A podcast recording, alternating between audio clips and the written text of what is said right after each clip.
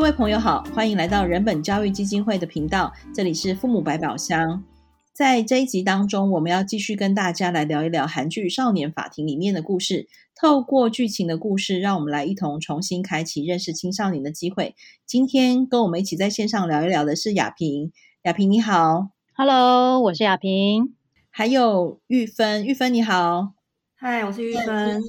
那个好久不见，我们只能在线上继续跟大家聊天哦。然后在看这么多故事当中，其中还有一个故事我自己很喜欢，然后看到有一点飙泪，就是眼泪停不下来。这样 就是说，有一个是所谓那个中途收容之家，就是有一个母亲带了两个女儿，然后他们做了一个民营的那个少女收容之家，然后让很多可能受到家暴或者是没有办法回归原生家庭的小孩在。在出社会之前，有一个可以好好待下来的地方。这样，不知道两位对这一集有没有印象哦？那在这一集当中，我自己觉得，可能很多人也会觉得比较好奇，就是那个收容之家的主人，他的女儿其实是那个告发妈妈的那个人。然后在那过程当中，我们其实有看见这个小女生，她因为不满妈妈。好像没有关心自己，或者是不满妈妈，好像只有在照顾别人家的小孩。他其实做了一些我们看起来觉得是在伤害妈妈的事情，然后才演变出一连串的事件。这样，那我想问一下雅萍，你怎么看这一集？嗯，从那个剧情里面，大概就是感受到那个女儿其实被被怎么样，被忽略了嘛。那在她的感觉上，妈妈好像都以那一些少女。呃，为最主要的考量，就都一直把他们摆在最前面。那这个对于呃一般的小孩来讲，就妈妈的行为好像看起来，诶，很很有爱呀，那很很无私啊，很怎么样等等之类。但是呃，就正因为这样，那这个妈妈她在做这些事情的时候，她大概也觉得很理所当然。那那个理所当然是包含着他觉得反正为这些小孩付出，那另一个理所当然是他觉得他的小孩也应该要配合着这样的一个精神或他妈妈正在做的事情，他们也要试着呃不要把自己的需求摆在太前面，不要太要求妈妈得要优先照顾他们，因为那些少女那些呃飞行少女们比他更可怜，但这样的一个一个。一个状态，虽然说呃两边哦，飞行少女跟这个正常的这个女儿来讲，看起来他们的条件不同，但是对于小孩来讲，他不会因为那边的少女比较可怜，他就觉得我分得妈妈的注意力应该要少一点，而这一点是那个妈妈一直没有注意到的事情。雅萍刚刚讲到了那个所谓忽略了这个孩子的需求被忽略了哈。可是我们几乎可以从那个剧情当中看见，就是这个妈妈在照顾这么多人的同时，她的女人认为自己的那个独特性不见了，导致于妈妈对待我跟对待别人是一样的，甚至可能因为我都不不吵不闹，然后我也不做坏事，不给妈妈惹麻烦，所以妈妈好像对我的关注就不会像那些会惹麻烦的孩子一样这么多。我觉得这个对那个小孩来说，应该是心里面觉得最过不去的，对吧？嗯。对啊，所以你会看到他后来就是把那些少女赶出去，以及他在那个破坏，呃，破坏他们的那个那个叫什么？刚刚我们说什么中途之家之类的那个，那那那个愤怒，其实看起来好像发疯了。但是如果我们扣合着他一路以来的那个那个心境的话，那个愤怒也不会让人觉得意外耶。对，我我自己其实，在看到那一段的时候，我其实是蛮替那个孩子感到心疼的哈。不过，相对就是在这故事当中，这个女生她有另外一个是她姐姐还是妹妹，好像就没有那么激烈。所以我在猜想，会不会很多大人会认为说，对啊，这么伟大的行为，然后搭配一个行为也很安分的女人，好像刚刚好，反而是这个。呃，俩公这个姐姐哈，好像有一点不大听话这样哈。不过，因为刚刚雅萍谈到，就是在大人的世界当中有很多的理所当然，他认为啊，我就已经这样啦哈。那那个理所当然，我觉得，嗯，对小孩来说其实很难理解。那玉芬你怎么看这种理所当然？嗯，我自己比较把它，呃，我我比较会用那个体贴来说啦。好，我们常常会要小孩体贴嘛。那嗯，体贴大人，体贴别人，然后跟自己很远。那我其实对于那个后来嗯，做出比较怎么说，就是比如说呃，告发妈妈呀，或者是把那些呃那些中途少女嘛，要怎么讲？好，就是那些被教化的少女们放走，好，然后把整个。整个设施破坏掉的那个大女儿，我我甚至觉得她其实才是对自己比较有感觉的人。他，知道他自己已经忍耐到极限了，他得要做一点什么，让妈妈有点改变，然后让自己的需求被凸显出来。我反而觉得他才是那个诶，自己帮自己的那个人。那我其实不知道另外一个就是那个呃中途之家的。这个呃，女主人的另外一个女儿，她自己怎么想？她会一路体贴下去吗？这这是我比较有疑问的地方。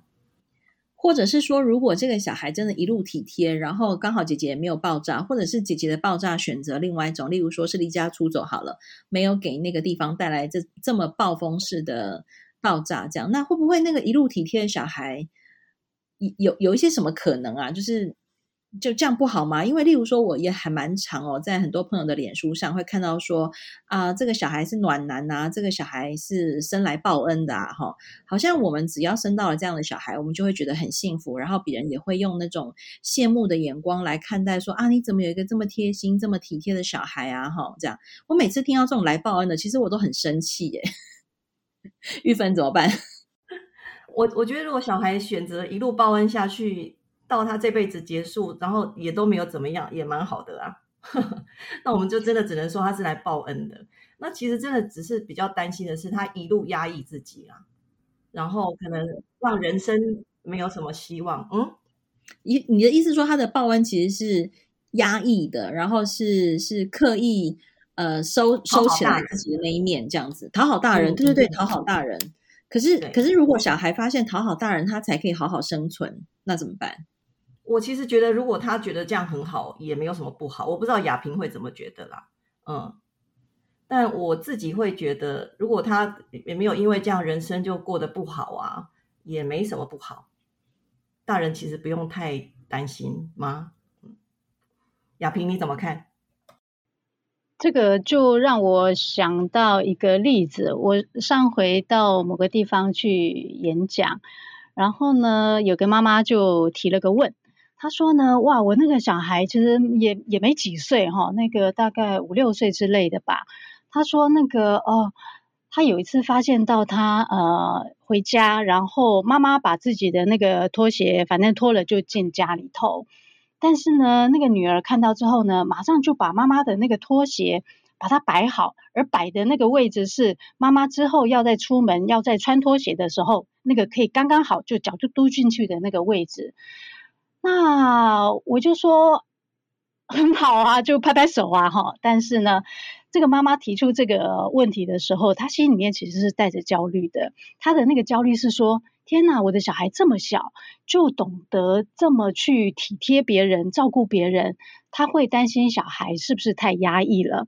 但我举这个例子，其实有点呼应刚刚玉芬在提的，好，或者刚刚培瑜讲的意思是说，哎，有的小孩其实就是很体贴，很怎样怎样，但有一些会稍微比较敏感的妈妈就会觉得啊，糟糕糟糕，我不能让我的小孩是一个这么，也不能说他不不认不希望小孩是个体贴的人，但他会觉得怕小孩就变得都优先照顾别人的需求，而不。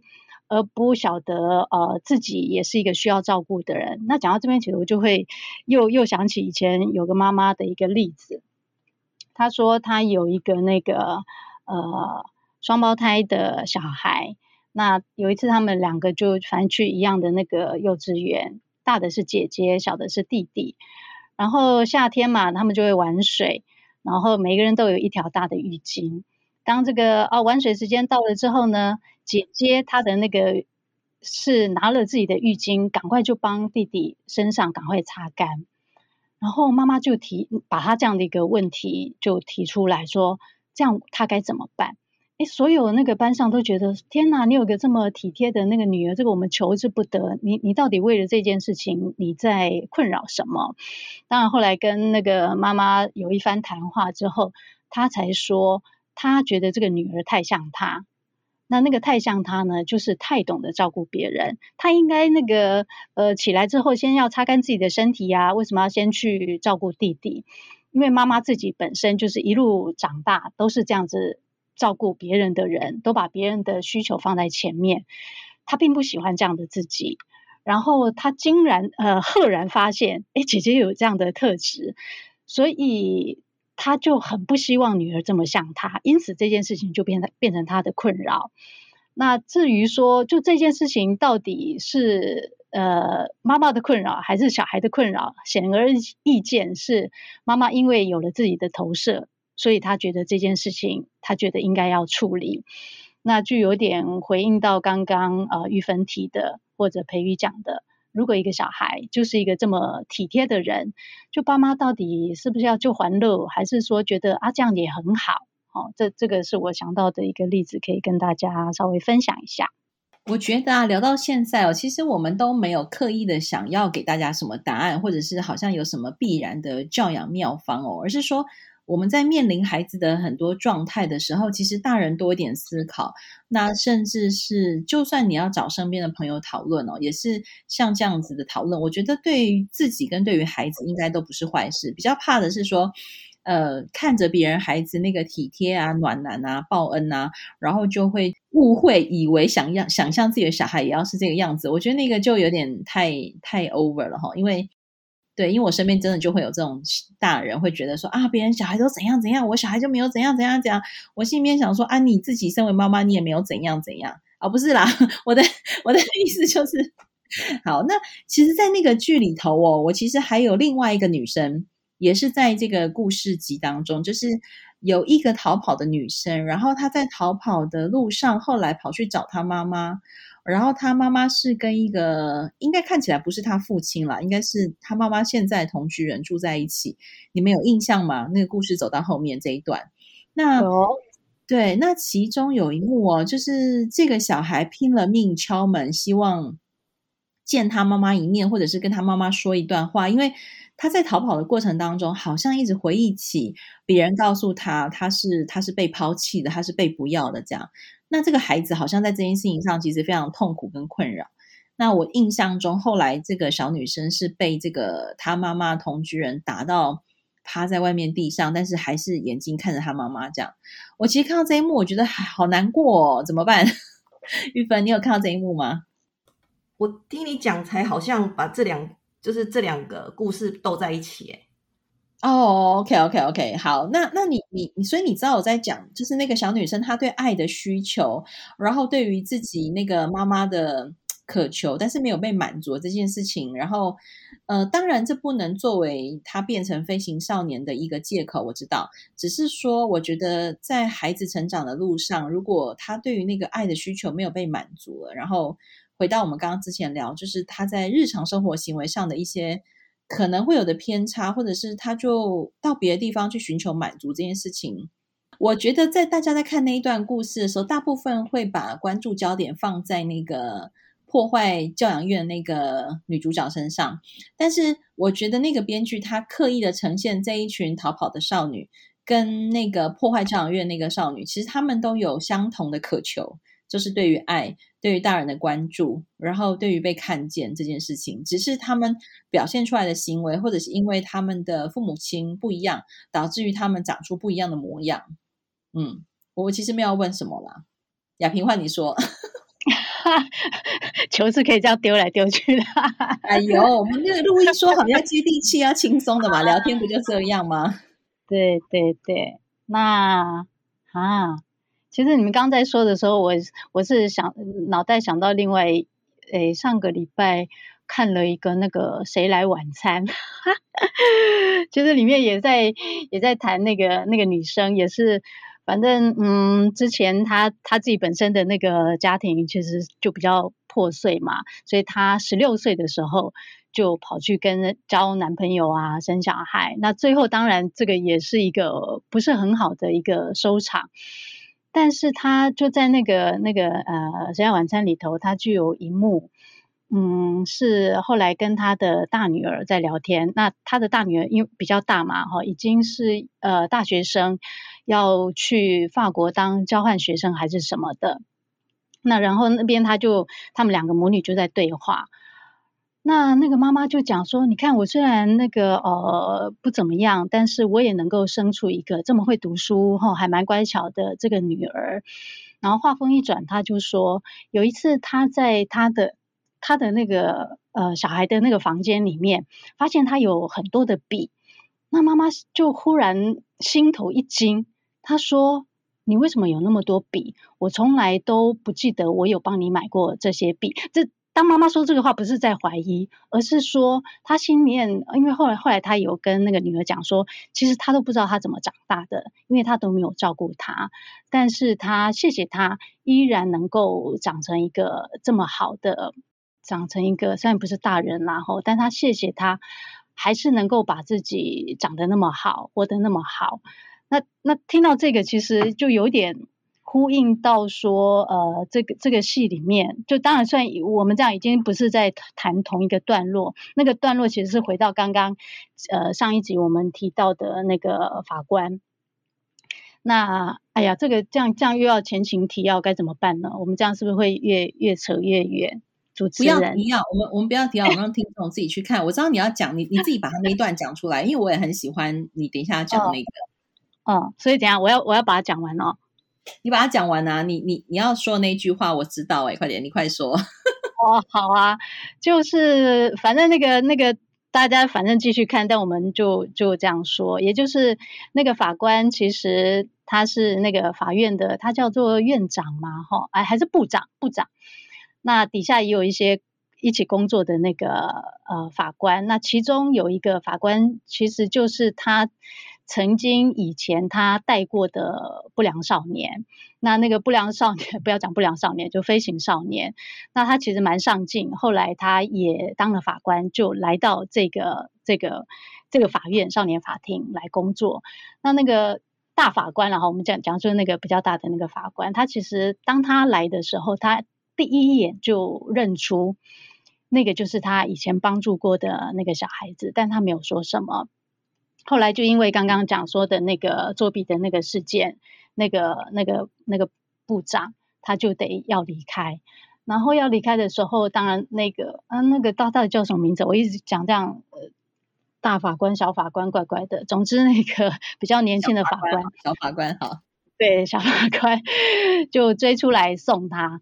那然后在那个时候，他跟他相认，就是说啊，他他其实就是以前帮助他的那个那个法官。那个时候呢，他只对他说了一句话，他也说谢谢你成为这么优秀的大人。我觉得我每次听到这句话，其实就非常非常感动。诶，就是一个小孩，他要能够长大，他真的必须要靠自己很大的意愿跟能力。才有办法，就不是那么简单的一件事情。人要好好长大。嗯，讲完了。我跟你说，我看到那一段的时候啊，我就整个泪崩哎、欸。然后我就跟我就跟我自己说，那个培瑜，你很棒，你长成这么优秀的大人。哦，等一下，了不起哦！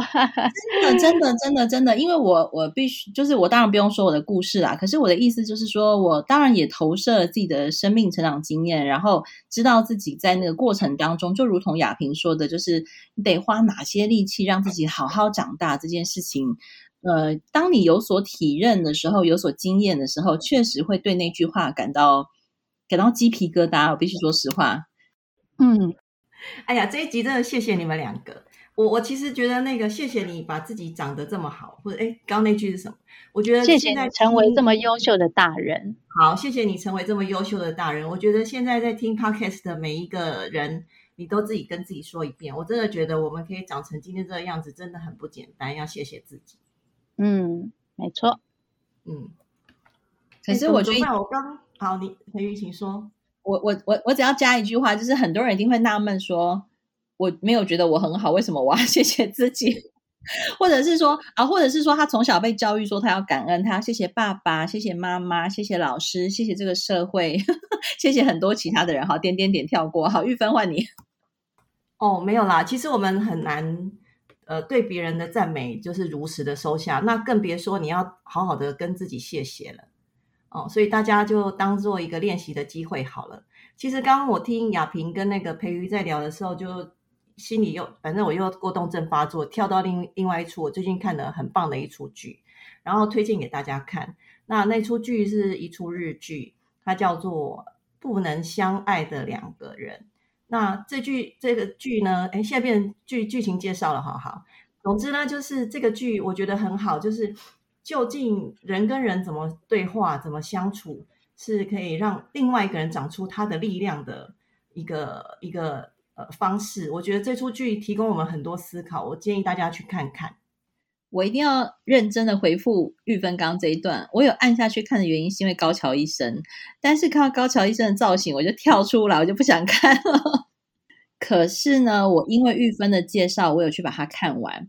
我想要请玉芬再讲一次刚刚那一句话，叫做如何透过两个人的对话长出自己的力量这件事情。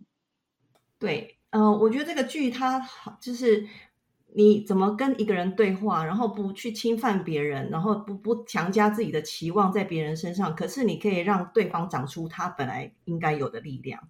我觉得这出剧给我们很大的一个思考，推荐大家看。对，而且虽然是落在两个成人身上，可是其实套用在我们跟小孩子的互动上，其实也是这样，哎，对吗？玉芬？是啊，是啊，所以其实也给我很又又重新思考一次，就是我可以怎么跟我已经成人的两个孩子呃对话，然后我要跟家里两个未成年的小孩说话，因为确实话语可以是。